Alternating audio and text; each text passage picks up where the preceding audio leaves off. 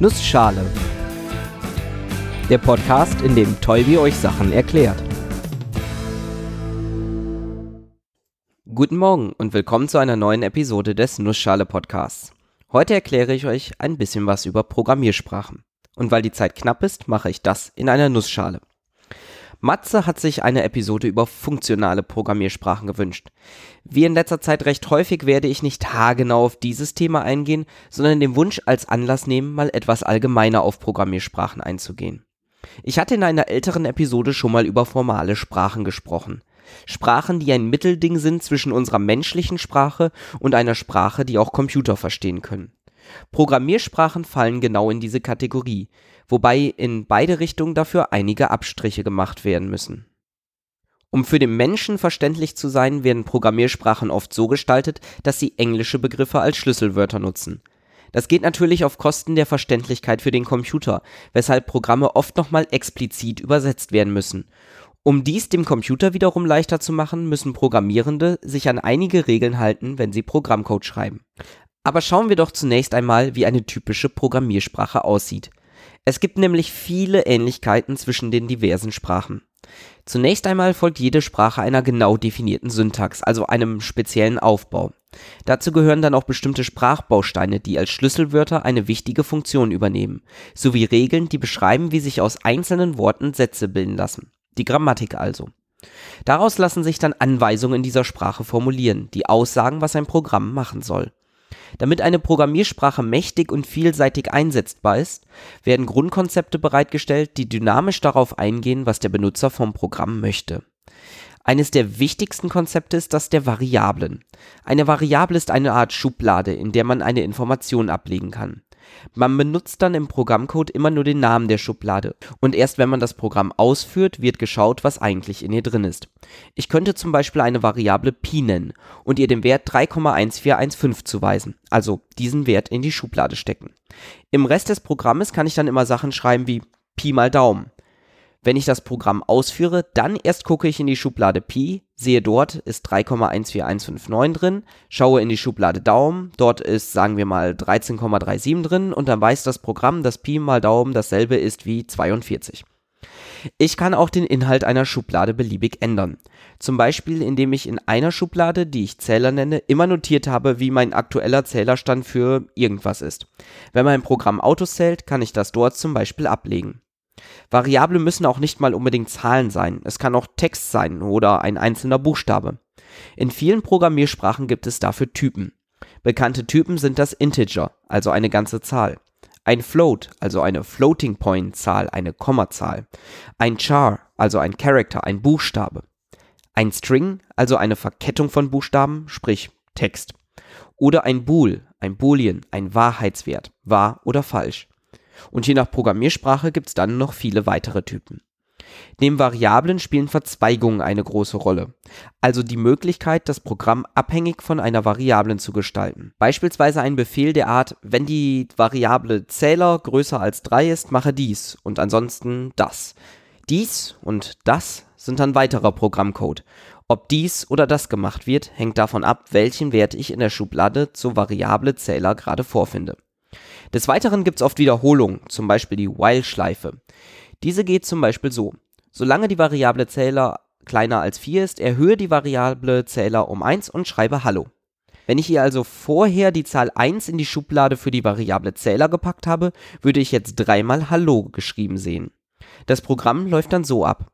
Zähler ist kleiner als 4, nämlich 1. Also erhöhe ich es auf 2 und schreibe Hallo. Zähler ist immer noch kleiner als 4, nämlich 2 also erhöhe auf 3 und schreibe Hallo. Zähler ist immer noch kleiner als 4, nämlich 3, also erhöhe auf 4 und schreibe Hallo.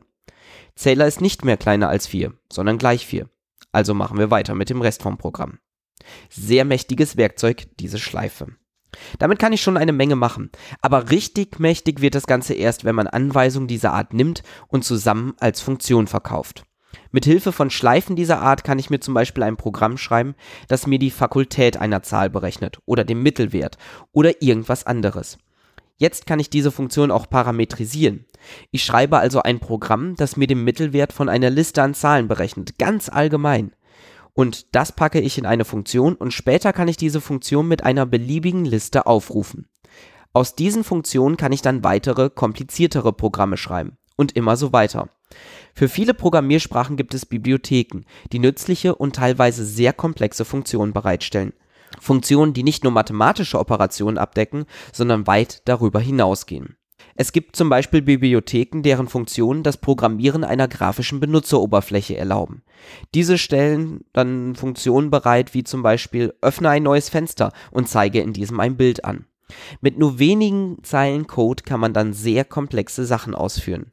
Denn im Hintergrund der Funktion öffne ein Fenster muss sehr viel gemacht werden, unter anderem jeder Pixel auf dem Display angesprochen werden, damit er das Richtige anzeigt. Wie genau der Programmcode dann jeweils im Detail aussieht und was er alles kann, hängt stark von der jeweiligen Programmiersprache ab. Für unterschiedliche Anwendungen bieten sich zumeist auch unterschiedliche Sprachen an. Letztendlich müssen aber alle Sprachen Programmcode erzeugen, der vom Computer verstanden wird. Oft werden dann Übersetzungsprogramme eingesetzt. Diese übersetzen entweder ein ganzes Programm in eine andere Sprache, die von der Maschine verstanden wird, sogenannte Compiler, oder sie machen das, während das Programm ausgeführt wird, sogenannte Interpreter.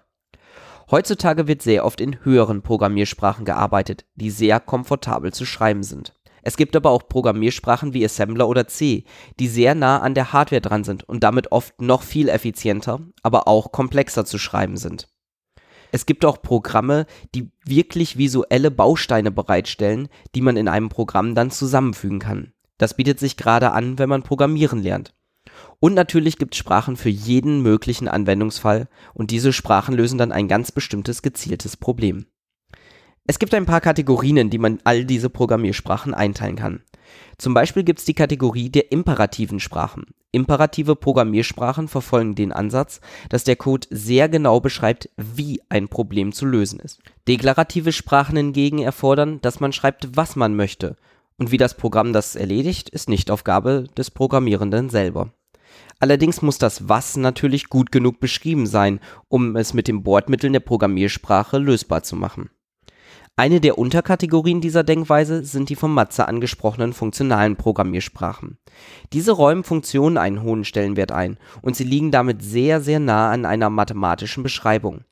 Dies erfordert zwar eine oftmals sehr abstrakte Formulierung von Programmen, gleichzeitig ist sie aber besonders gut zu analysieren und oft wesentlich besser verallgemeinerbar was funktionale Sprachen in der Praxis von anderen Sprachen unterscheidet, ist, dass sie wirklich nur auf Funktionen arbeiten und Funktionen selbst auch nur Verkettungen von anderen Funktionen sind. Eine Funktion wird dabei oft wie eine Blackbox betrachtet, in die man eine Eingabe reingibt und eine Ausgabe rausbekommt. Das Spannende, sowohl Eingaben als auch Ausgaben dieser Blackbox können wiederum Funktionen sein. Man rechnet also nicht mehr unbedingt mit Variablen, sondern sehr dynamisch mit Funktionen. Eine andere Geschmacksrichtung, die oft verwendet wird, ist die objektorientierte Programmierung. Bei dieser werden Objekte definiert, die bestimmte Eigenschaften und bestimmte Methoden, ein anderer Name für Funktionen, haben. Ein Beispiel: Ein Objekt könnte ein Auto sein. Dieses hat bestimmte Eigenschaften, wie zum Beispiel die Maximalgeschwindigkeit und bestimmte Funktionen wie Fahren oder nach links lenken. Es kann auch verschiedene Instanzen geben, genauso wie es in der echten Welt auch mehrere Autos gibt. Eine spannende Eigenschaft von objektorientierter Programmierung ist die Vererbung. Ich kann zum Beispiel ein Objekt definieren, das Mercedes heißt. Ein Mercedes ist ein Auto, hat also die Eigenschaften und Funktionen eines Autos. Es kann aber auch noch eigene Eigenschaften haben. Basierend auf diesem Prinzip kann ich natürlich Autos simulieren, aber auch alle möglichen anderen Projekte auf logische Art und Weise mittels einer objektorientierten Programmiersprache beschreiben. Konzepte dieser Art gibt zahlreiche. Jedes von ihnen ist spannend und für jedes Problem gibt es mehrere unterschiedliche sinnvolle Wege, es zu lösen. Welchen man nimmt, hängt dann vom Programmierenden selber ab. Das war's auch schon wieder. Bis nächste Woche.